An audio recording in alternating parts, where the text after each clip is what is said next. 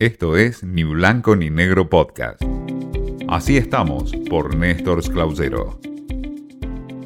Hola, el gusto en saludarlos. En este espacio que habitualmente hablamos y conocemos cómo estamos en el mundo de los medios de comunicación y del periodismo, hoy le traigo un par de aspectos de estas horas que impactan y mucho. Por un lado, la guerra entre Ucrania y Rusia, la invasión rusa que está generando, además de la guerra militar en sí, una guerra de información, como se suele decir, la información y la verdad es lo primero que pierde cuando hay un conflicto bélico. En este caso lo estamos viendo en una época distinta, como no la conocíamos en la era de Internet, de redes sociales y de medios interactivos como conocemos a nivel mundial. Los medios de comunicación y la información juegan hoy un rol importante, como siempre, pero con un grave problema para los periodistas y las propias empresas, que es la credibilidad, la veracidad de lo que se está publicando o de lo que llega, y la poca posibilidad real estar en el lugar y poder comprobar qué es lo que finalmente está sucediendo. Dentro de ese escenario hay preocupación por los freelance, es decir, aquellos que van a trabajar de manera independiente, ingresan a un lugar, en este caso el conflicto, y desde allí informan para los medios que le compran su servicio.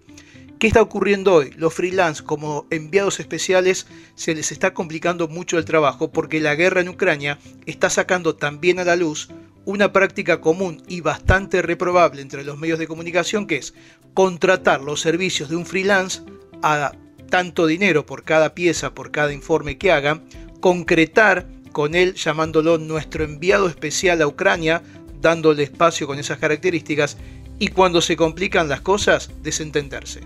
hay muchos de estas características que han ingresado y que están en la zona de conflicto, se les ha complicado el panorama y los medios para los cuales trabajaban desaparecieron. Y esto está preocupando y mucho a la prensa a nivel internacional. En lo que hace estrictamente a la Argentina, lo que estamos viendo es que no existe una calidad de, de esa información por las complicaciones que se dan justamente para desarrollar las tareas en un ámbito de estas características y lo que también estamos viendo es que hace falta una estructura que tampoco es la enviada, simplemente es un camarógrafo con un ayudante y un periodista y desde allí informar lo poco que se puede hacer en el caso de la televisión desde un hotel o desde un búnker y no mucho más en la parte gráfica que sí, como siempre con una mejor formación, trabaja historias que hasta ahora la televisión, por lo menos en Argentina, no ha mostrado. Así que este es el escenario que se está analizando en distintos ámbitos de laboratorio que siguen de cerca lo que ocurre en esta invasión de Rusia a Ucrania y el desarrollo de los medios de comunicación.